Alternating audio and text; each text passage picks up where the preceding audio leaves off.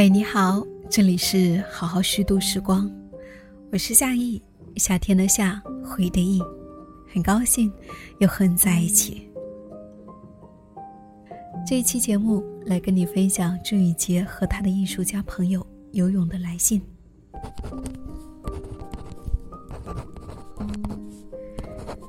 游泳，你好啊！最近看到你尝试为展览做直播。我觉得既意外又惊喜，原来直播不是只有卖货，艺术展览也可以以这种形式被人家看到，这算不算是一种进步？算不算是一种全新的艺术现象？新的媒介帮我们敞开了回音室的大门，可以听见不同群体的声音。偶然间，我读到一本书，叫做。二十世纪最后的浪漫，北京自由艺术家生活实录，里面记录了二十世纪最后十年里面自由艺术家们在北京的生活。他们比二十世纪八十年代的艺术家们更勇敢决绝，丢掉了政府分配的公职，失去了经济保障，不少人甚至脱离了严格的户籍管制，成为北漂的盲流。但是他们创作出大量前卫性艺术作品，这些艺术家们身上带着反抗和破坏性，不然不会成为盲流。比如说，新兴美展出来的艺术家喊着口号：“毕加索是我们的旗帜，科勒惠芝是我们的榜样。”科勒惠芝的艺术主张人道主义，批判社会。可见他们推翻旧规则的决心。那十年间，不光是画家，不同领域的艺术家和摇滚青年、诗人、编剧也和他们一起创作。圆明园画家村像一个大杂院，容纳了每一个有梦想的人。不过，画展常常没有几个观众，画也卖不出去，艺术家们生活的穷困潦倒。可见，一代人有一代人的困惑。每十年，大家要面对不同的大境遇，在艰难中努力建立起自己独特的人文景观。我上海的家旁边也有一个画家村，一栋栋并不怎么好看的乡间别墅，里面也住着像杨牧石这样的年轻艺术家，但更多的已经改弦更张。艺术家越来越少了，偶尔我们会小聚，看看作品，聊聊天，可终究没有书中所描绘的那种自由之地般的盛景。有一群愿意吃苦的年轻人聚在一起。三十年后的今天，国内的展览多了起来，但越是走入艺术的腹地，就越能够体会到艺术的魅力。以及行业里的艰难和复杂。过去我们不会听到艺术人士讨论流量和转化，最多讨论的是如何让更多的观众走进美术馆。好的美术馆往往是本地的地标，是一个文化场所，又跟艺术有关，自然会对人产生魅惑，让人望而止步。美术馆又多跟城市的面子工程有关。从忽略到重视的转变，仿佛只用了一夜时间。建造者对外观的投入，如今也常常让西方人望尘莫及。太气派的美术馆，我也去过几个，展品孤零零的，也许是因为冷气开得太足了，搞得像停尸间一样瘆人。另一个极端，则是像集市一样热闹非凡。拍照容易出效果的展品前游人如织。我有点怀念某个夜晚，大约是上班族下班赴约晚饭的时间。美术馆里并没有落幕，只是经历一天的营业后，空气变得浑浊。我的眼睛开始有一些干涩，小腿也酸胀。正要离去，发现钢琴被搬进了展厅，乐队入场。场内的人们似乎得到暗示，立刻自动消音。乐队站在巴洛克风格画作前，弹奏勃兰登堡协奏曲，音符就在天顶、地板、油画、雕像间弹跳撞击，每一次撞击都让音乐更加强烈。那一刻，你觉得活着也没有什么事值得烦恼。音乐宛若游龙，缠绕你的脚踝，陪伴你走过一个又一个展厅，仿佛踩在云朵之上。我的感官像被插上了放大器，浮想联翩，甚至觉得这些大艺术家们一定是在音乐的节拍中挥舞手臂的，画笔在空中跳着华尔兹，就像海明威饿着肚子逛卢森堡博物馆的时候，人定塞上也是在饥饿的状态下画静物一样。还有某一个清冷的早晨。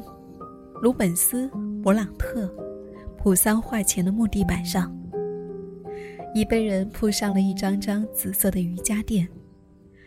阳光从透明的天顶照入，让垫子有了温热，光脚踩上去柔软舒服。穿着白色运动服的教练坐在我们的面前，他闭上眼睛，缓缓地说：“调整呼吸，试着把注意力。”完全放在此刻，关注当下。彼时，我意识到，瑜伽的要领竟和美术馆不谋而合。此时此地，专注当下。我们之所以要走进美术馆看展，除了有看原作的诉求之外，就是为了体验奢侈的即时性和现场感，空间和陈列。提供了我们艺术的看，是脱离了日常的凝视。显然，一幅作品有框和没有框差别很大。建筑、空间、布光，一系列手段一起为艺术增加了神明般的圣洁。特别是到了当代，艺术是对平凡事物的美学改造。一团废纸、废旧的麻袋、油桶、木门。这些日常之物，只有放在美术馆里，才会被当作艺术来凝视。与观者建立心理距离之后，这些反规约性的物品才会被我们以截然不同的态度审视。不是此物和彼物的区别，而是态度和态度的区别。美术馆是公共性的，可又是私人性的。尽管你知道，身后会有别的观众，但是有那么一小段时间，你希望自己进入一种与某件作品的独处时刻，靠想象建立一个冥想的域。可有时，你不得不让位给学校、旅行团和来打卡的网红们。我发现，越来越看不到有问题意识的展览，大部分展览不痛不痒。又打着跨界沉浸式的名义吸引着流量，观众一直是被动的，但是我相信，应该有更好的形式来让观众参与进来，而并非拍照打卡。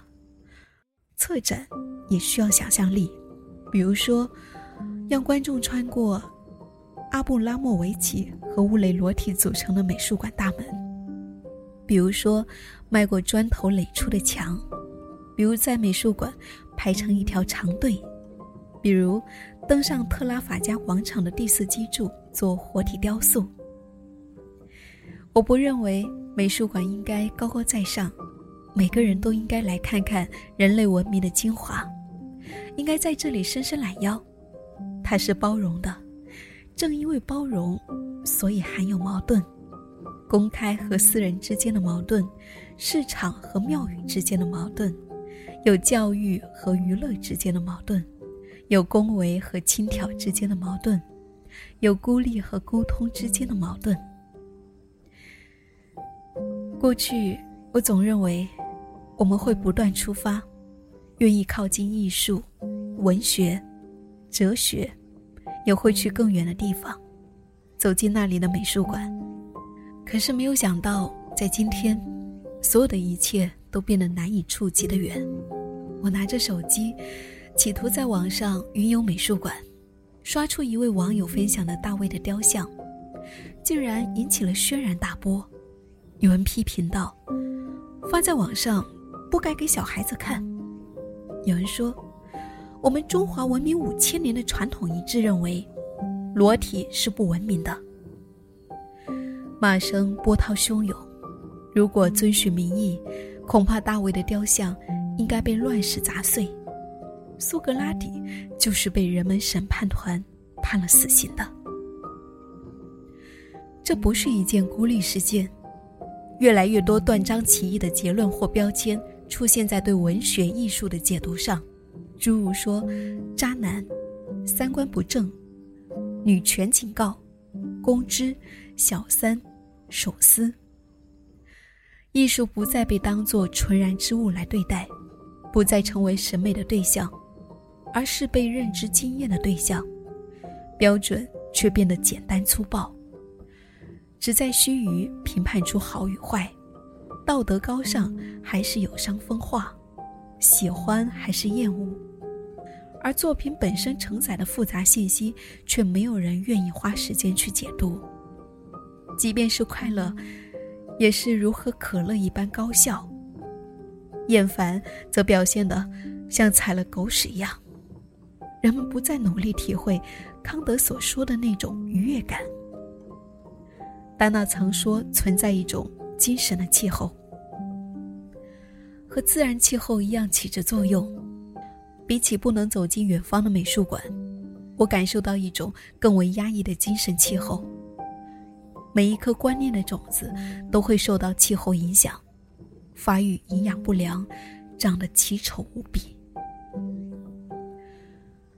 追溯本源，人类这么努力进化，就是为了传递基因。难以违背天性，我们接近艺术是为了传递魔音。互联网却让意见变得扁平化。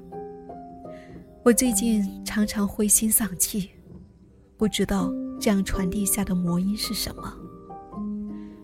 家里书架上珍藏着查建英主编的八十年代访谈录。其中有对陈丹青老师的访谈。陈老师说：“中国人的自我调节、自我蜕变的能力真厉害，特别会对人对己解释调节的理由。”我后背发凉。我们都在自觉地阉割自我。前两年，我还乐观地畅想着，我们马上要文艺复兴了呢。一阵急速的眩晕，历史推背。标准和习惯全变了，竟走向了完全相反的方向。你说，如果时代的气候是这样，我们是不是该收起叹息，努力快乐起来呢？祝雨杰，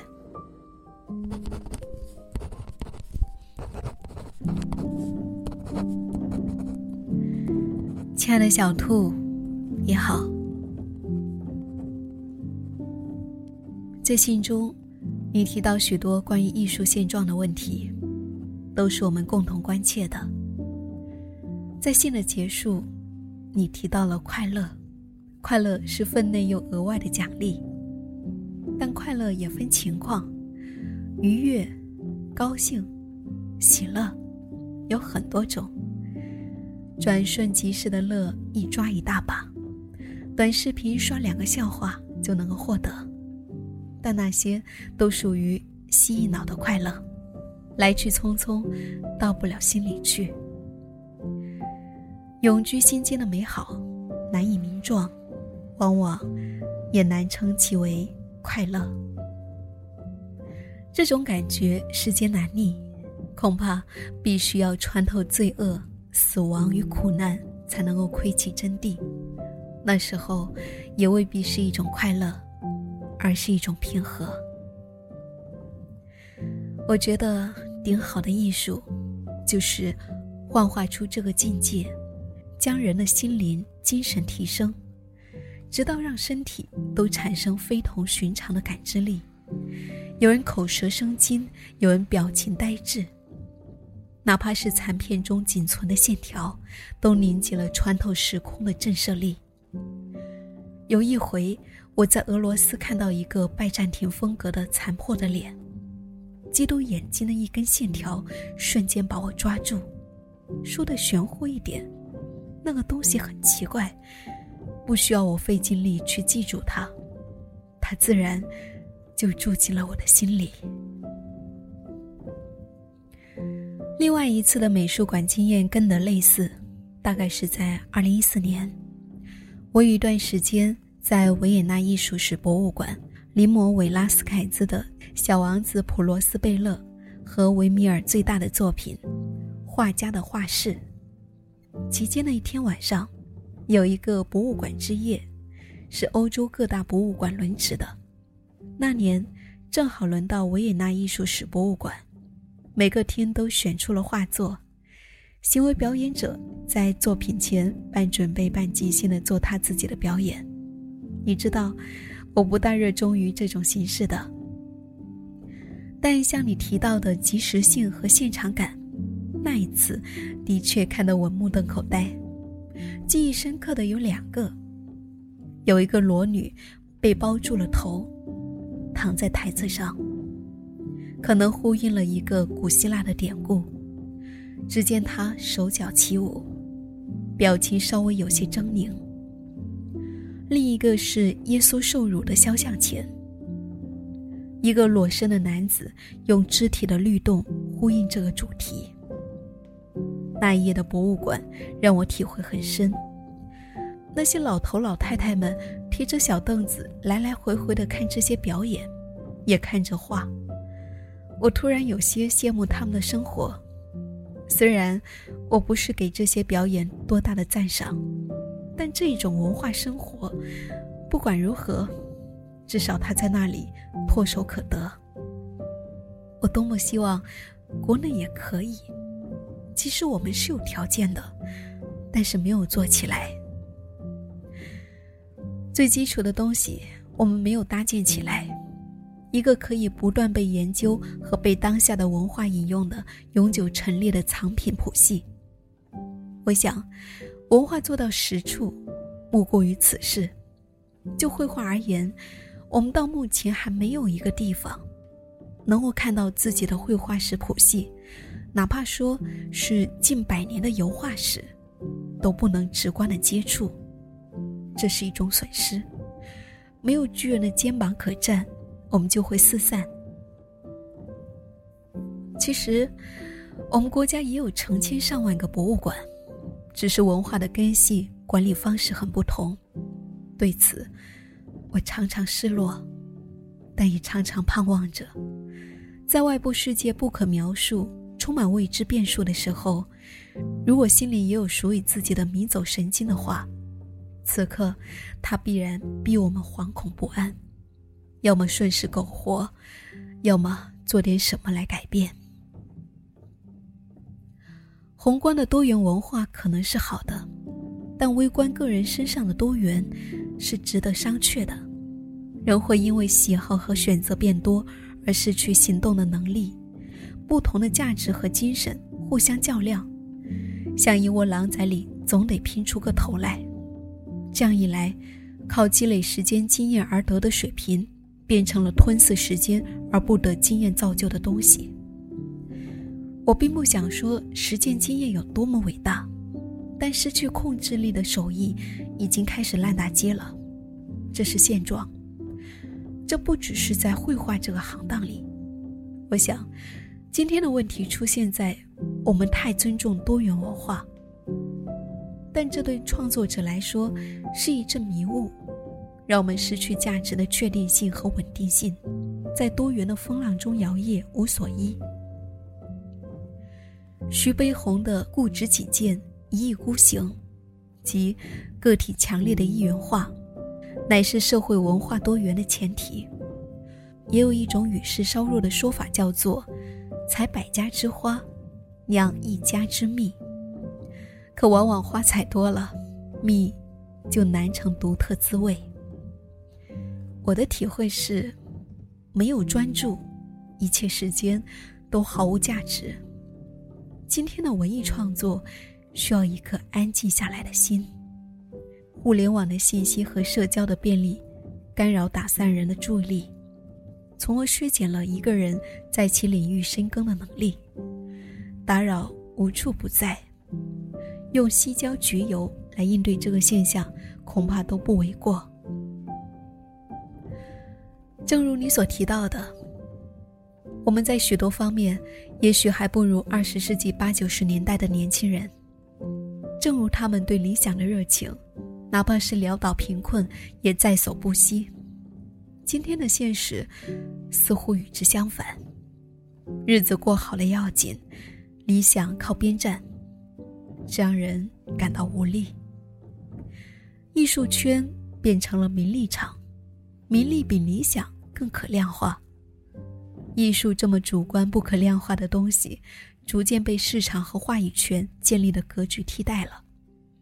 当人们互相给面子、照顾饭碗的时候，艺术其实是在一边哭的。我们能有什么办法？恭维从本质上来说，确实是一种更为微妙的侮辱方式。我会羡慕傻子、疯子，他们似乎更属于真理，而我们的世故、聪明，常常。奴于谎言。艺术的历史把我们放在一个前不着村后不着店的时代。古代的经验在二十一世纪似乎难以提供稳定的预期，而古代的标准还在今天模模糊糊的奏效。我时常困惑，到底要如何钻研，才能够满足他的眼光？与我自己还好，只要动笔，便能够摆脱这个梦魇。而艺术批评对于我们的生态而言，严重的缺乏。王尔德在《作为艺术家的批评家》中说：“批评对艺术至关重要，批评把握、保存、培育、提升艺术。可惜，今天少见。艺术接受被艺术传播，特别是市场传播效应取代。”这太方便资本，而不利于人们培养自己独到的审美。关于艺术的方方面面太热闹了，学问就容易做不深；不热闹吧，又鲜少有人去做。李信的开头提到的直播，我很惭愧，其实是因为我们美术馆做了很好的展览，来看的人少，地理偏远，宣传无门。而直播成为了一种对策。我很难想象一个观看直播的朋友会因为刷到直播而来看展。现代人的时间似乎不是这么支配的。相比于直播，卖货下单的顺畅，通过直播让人看展学习是非常拧巴的流程。互联网加强了人们的连结。主要是强化了交易关系，但艺术和学问不是快餐。直播可以传播知识和观点，但不是接受艺术感性并内化的过程。艺术是耗年头、几经周折的心灵成长的过程。艺术对于大众的价值，我是有点灰心的。你可能会比我乐观一些。相比于二十世纪八九十年代的理想，我认为艺术过于政治化，面对意识形态有所动作，是我个人不主张的。美术学院逐渐过渡成艺术学院，艺术学院则会被观念学院替代，观念则会进军权力中心。这看似瞬间的两步是危险的。我自己的主张还是。回到画家的本分，去与自然造化建立美好的关系。美术创作的核心应该是美感，而不是思辨与叙事的快感。当然，这个问题在实践中，并不在修辞中这么二分。美感虽然最肤浅，但它最终指向人格与修养。语言不可及之处，形色及其关系。仍然在说话。总之，前途虽然堪忧，但爱可以战胜一切困苦。作为人，受制于自然与人文种种，我们本来就没有什么主动和发挥的空间，多为苟活。但正因为作为人，我们又不甘如此，能动，反动，总要将理想化为现实。我的理想是恢复朴素生活，热爱自然和生活，热爱人类的文化，修养己心，不为物类。并且，尽我所能，终其一生，日积跬步，不舍昼夜。顺送秋安，游泳。